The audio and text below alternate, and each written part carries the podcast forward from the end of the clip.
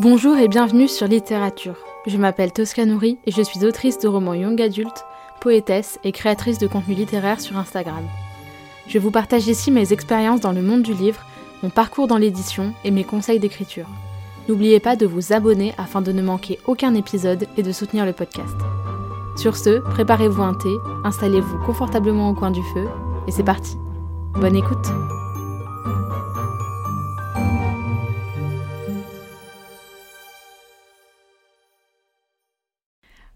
Bonjour à tous et bienvenue dans ce nouvel épisode de podcast.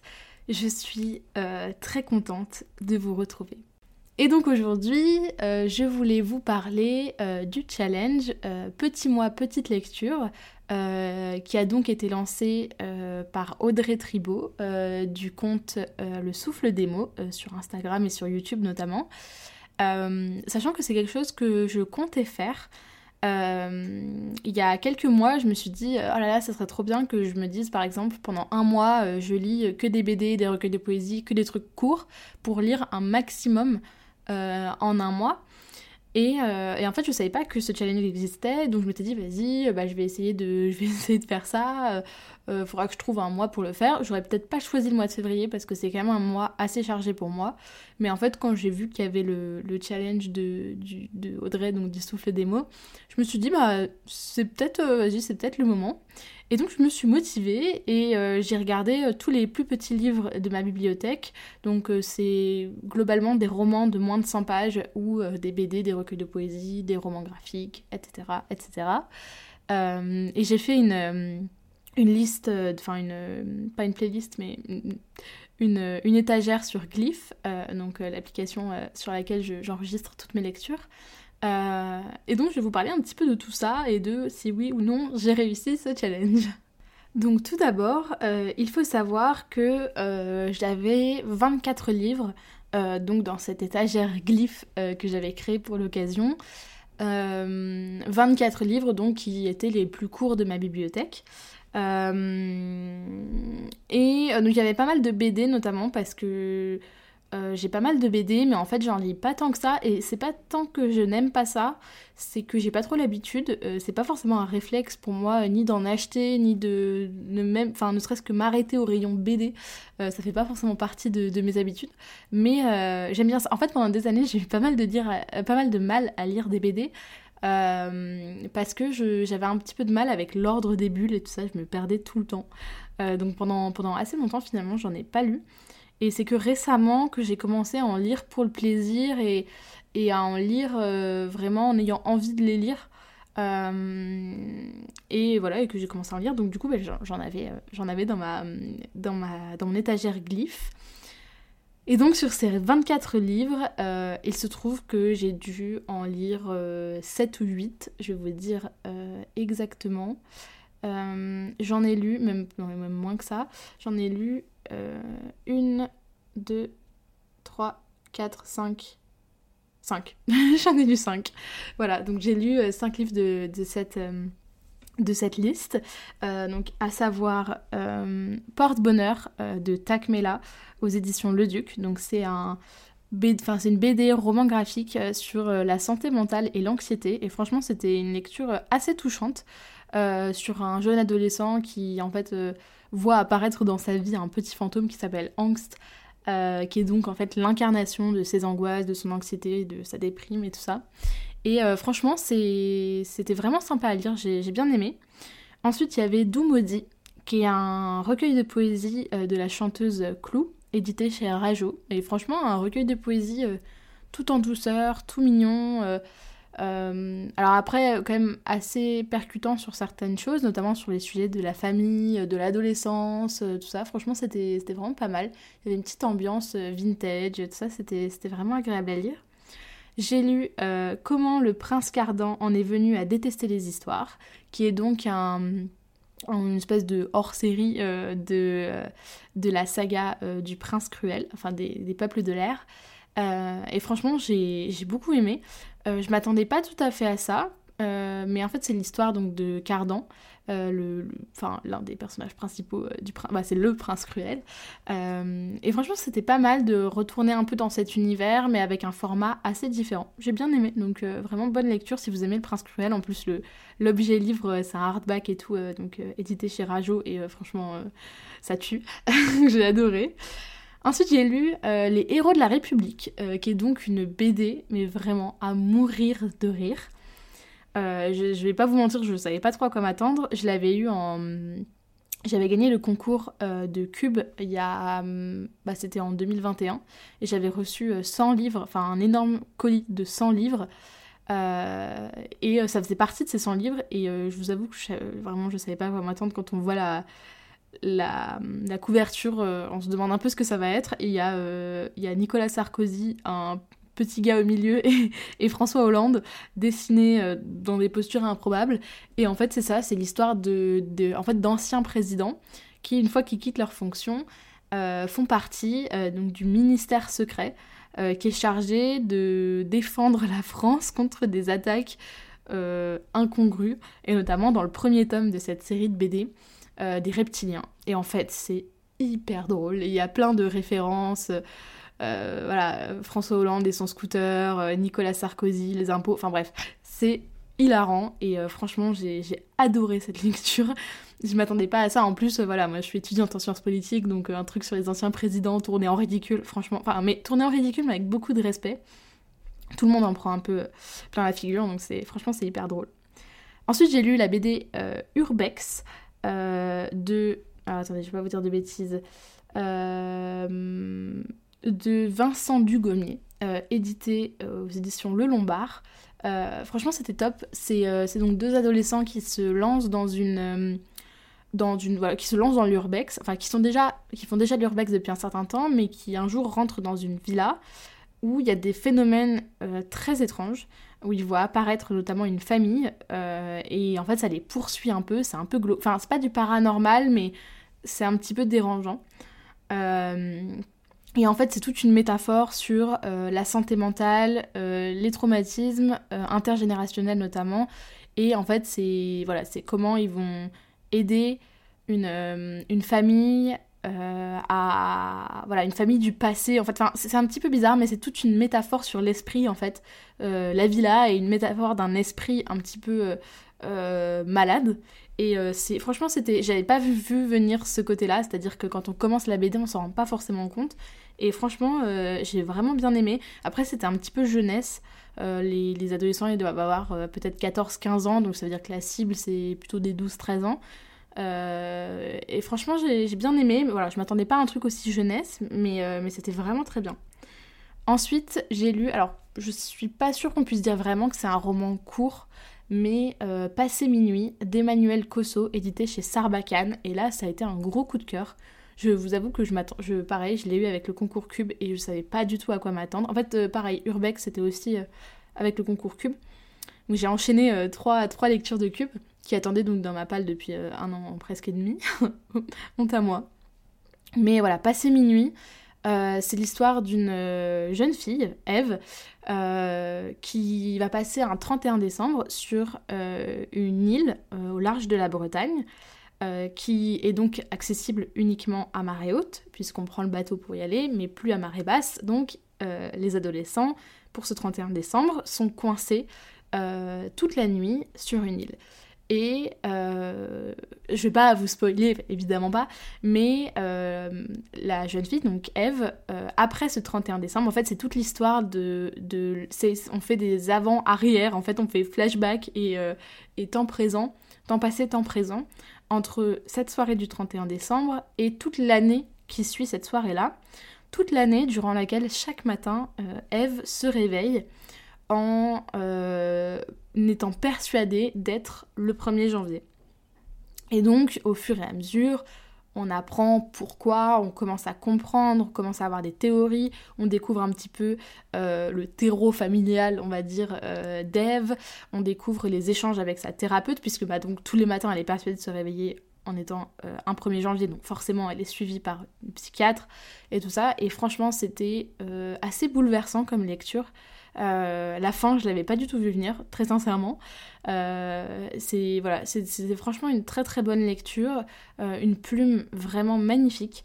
et je suis étonnée qu'on n'en ait pas entendu plus parler, notamment sur Bookstagram, parce que c'est vraiment une très très bonne lecture. Et si je devais vous la situer un petit peu, voilà, la rapprocher de quelques autres livres, je dirais que ça se rapproche pas mal euh, de ce que peut faire Aurélie Massé, euh, notamment avec euh, Même pas peur, même pas mal. On retrouve un petit peu cette ambiance voilà, des adolescents en Bretagne, tout ça. J'ai adoré, franchement, je m'attendais pas, enfin je savais pas du tout à quoi m'attendre et j'ai adoré. Donc ça c'était pour mes lectures courtes, mais il se trouve qu'en fait si j'ai pas pu lire plus durant ce mois de février, au-delà du fait que voilà ma mère a eu un, un problème médical et que donc voilà, très sincèrement, euh, c'était une semaine euh, off, mais radicalement off. Euh, j'ai lu quelques gros pavés. Et c'est ça qui m'a en fait fait, entre guillemets, fait perdre du temps. Mais comme c'était notamment des services presse, je ne pouvais pas attendre plus pour pouvoir les lire. Et je les avais reçus pour la plupart début février. Donc en fait, je n'ai pas pu les lire en... J'aurais aimé les lire en janvier et garder tout le mois de février pour le petit mois petite lecture, mais c'était pas possible. Et donc en pavé, euh, nous avons tout d'abord euh, Le couple et l'argent de Titu Lecoq euh, aux éditions de l'Iconoclaste, qui est donc un essai.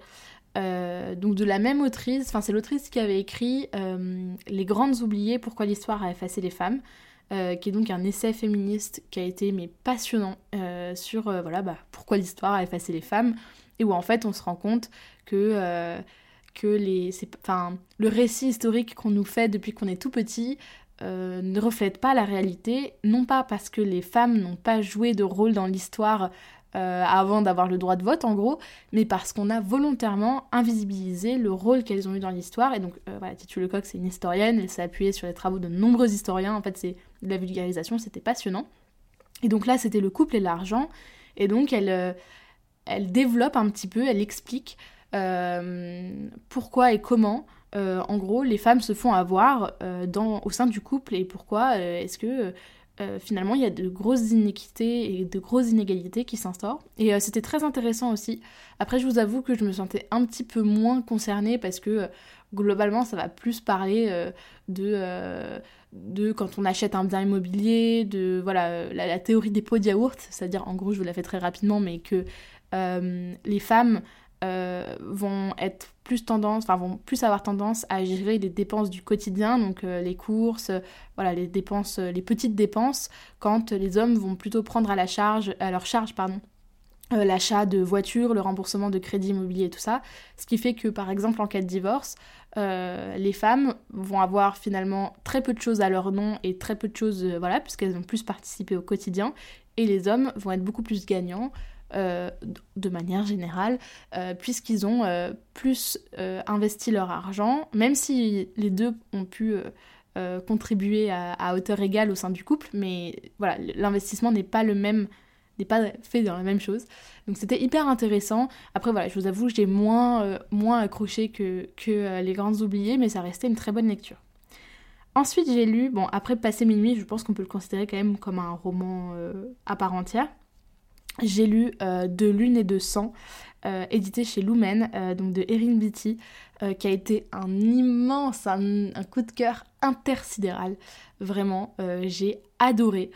donc là, pour le coup, je vais peut-être pas vous faire un résumé hyper développé parce que c'est une histoire quand même assez complexe. Il y a tout un univers, voilà, mais franchement, c'était vraiment une très très très très bonne lecture. Et vous voyez, ça fait deux semaines que je l'ai fini, peut-être une semaine et demie, et j'y pense encore très régulièrement. Je me dis, ah, j'aimerais bien retourner dans ma lecture. Heureusement, je sais qu'il y a un tome 2 qui sort à la fin de l'année aux États-Unis. J'espère qu'elle sortira pas trop longtemps après en France. Et donc, euh, c'est l'histoire de Catherine. Euh... Oh, j'avais pas capté que ça, se disait Catherine, genre comme le, oh, comme le prénom Catherine, quoi. Oh là là, moi je le disais Catherine, parce qu'en fait ça s'écrit C-A-T-R-I-N mais j'avais pas capté que c'était Catherine. Waouh Bref, c'est l'histoire de Catherine, mais écrit C-A-T-R-I-N, donc Catherine.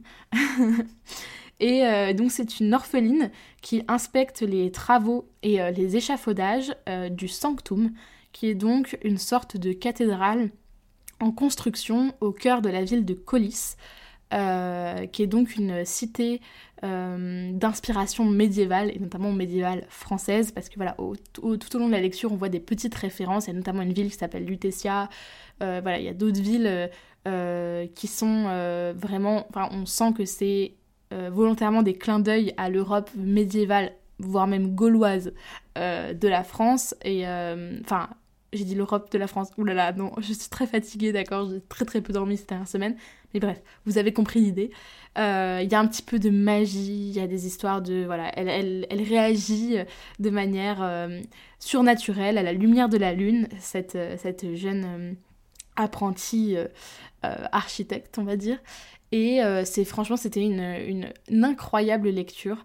Euh, j'ai adoré. Euh, une, en fait, c'est une enquête parce qu'elle est, elle est témoin d'un meurtre. Et elle va donc s'investir dans l'enquête pour trouver le meurtrier, sachant que le meurtrier est un tueur en série puisqu'il frappe encore et encore et encore, à l'aide de Simon de Mesanos, qui est une sorte de profiler, spécialiste des tueurs en série.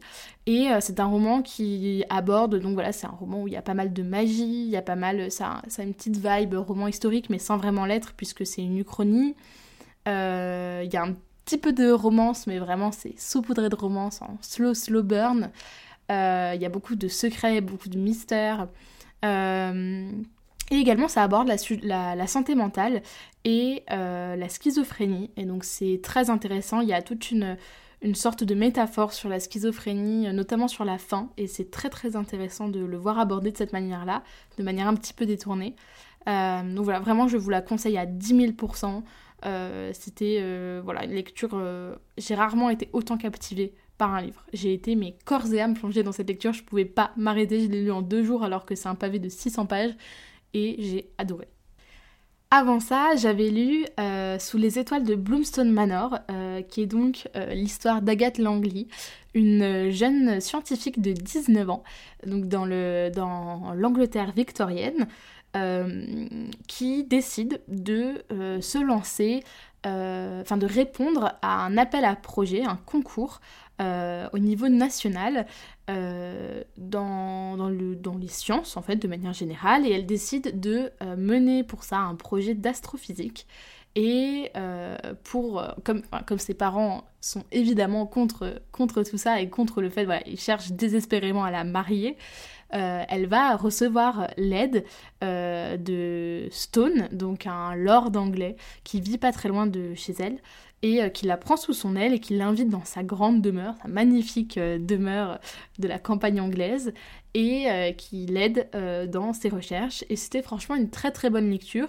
c'est une lecture toute douce, une lecture doudou, vraiment. une petite lecture, voilà, sans prise de tête, qui se lit toute seule. Franchement, j'ai beaucoup aimé. J'ai... Oulala, j'ai beaucoup aimé. Je suis très très fatiguée, d'accord? Donc j'ai beaucoup aimé. Et enfin, donc pour terminer euh, ce mois de février, euh, j'ai commencé, mais je n'ai pas du tout fini, puisque j'ai commencé euh, la veille du pépin de santé de ma mère et après bah, je n'ai pas pu lire. Waterbacks, donc de Charles Mazariel aux éditions Slalom. qui, pour le coup, raconte l'histoire du grand réchauffement climatique qui a ravagé la Terre. Et en fait, dans, dans ce futur apocalyptique, euh, l'eau est devenue la ressource la plus rare et la plus chère du monde. Et donc, euh, pour ça, euh, dans un pari, je vais vous dire un petit peu résumé, dans un pari assoiffé, la Watercorp, organisation politique et militaire à l'influence douteuse, impose son pouvoir en vendant des réserves d'eau aux plus offrants. Pour les transporter, les Waterbacks, des orphelins de la Seconde Guerre de l'eau, prêts à tout pour survivre dans ce désert urbain. Le jour où l'un d'entre eux perd sa livraison, les miliciens se lancent à leur poursuite. En danger de mort, ils fuient la ville dans l'espoir d'atteindre de nouvelles terres, et vivables cette fois. Y parviendront-ils? Donc voilà, c'est une parution euh, slalom de février euh, qui, franchement, euh, j'ai commencé à la lire et vraiment j'ai bien aimé. Même si j'avais un peu moins accroché au premier roman de Charles Mazarguil chez Slalom, Darius Gore, voilà, qui m'avait laissé, j'avais bien aimé mais sans plus. là pour le coup j'avais été pas mal, pas mal embarquée, mais je vous avoue que je me suis arrêtée genre à la page 50, donc je vais peut-être lire un petit peu plus avant de vous donner un avis définitif.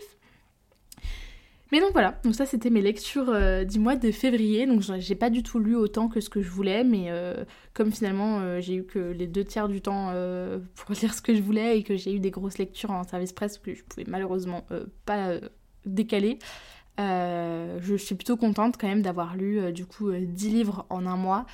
Même si, voilà, comme je vous l'ai dit, j'aurais voulu en lire au moins une vingtaine. Euh, mais je vais, enfin voilà, c'est pas pour autant que je vais me laisser abattre. je vais essayer au mois de mars de lire un peu plus de romans courts et de, BD. Mais euh, là, j'ai énormément de choses à faire puisque là, j'ai mon site internet que je suis en train de construire et ça me prend vraiment énormément de temps. Ça va avec euh, la newsletter. J'essaye aussi bah, d'écrire mon roman parce que j'ai pas mal écrit aussi début février. Donc finalement, même si j'ai pas lu tant que ça, j'ai quand même beaucoup écrit au début du mois.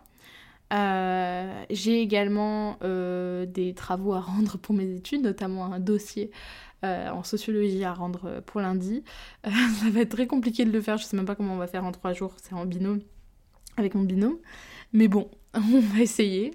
Et, puis après, j'aurai beaucoup de choses à faire, j'ai la préparation du TOEFL à faire, j'ai, je vais avoir d'autres choses à rendre, enfin bref, avoir pas mal de choses à faire pour mes études.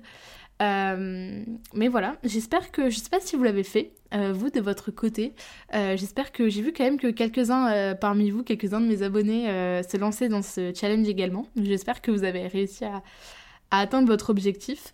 voilà, personnellement, je pense que je le retenterai l'année prochaine, si je peux, parce que je serai peut-être à l'étranger l'année prochaine. Enfin, je croise les doigts très très fort. J'espère pouvoir être à l'étranger l'année prochaine.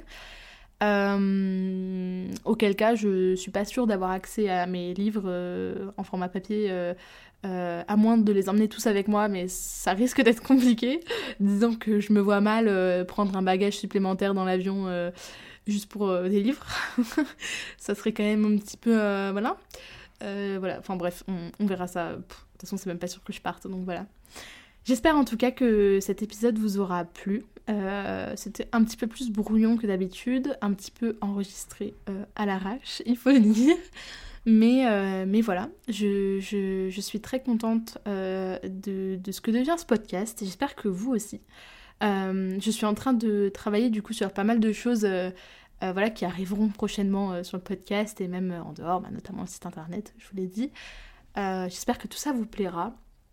Euh, et moi, du coup, je vous retrouve la semaine prochaine pour un nouvel épisode. Des bisous Merci beaucoup de m'avoir écouté. Si vous aimez littérature, vous êtes libre de laisser une note et un commentaire sur votre plateforme d'écoute préférée et d'en parler autour de vous. C'est un soutien immense. Plusieurs dizaines d'épisodes sont déjà disponibles à l'écoute avec différents formats comme des épisodes solo, des interviews, des entretiens et des tables rondes. Prenez soin de vous et je vous retrouve bientôt pour un nouvel épisode.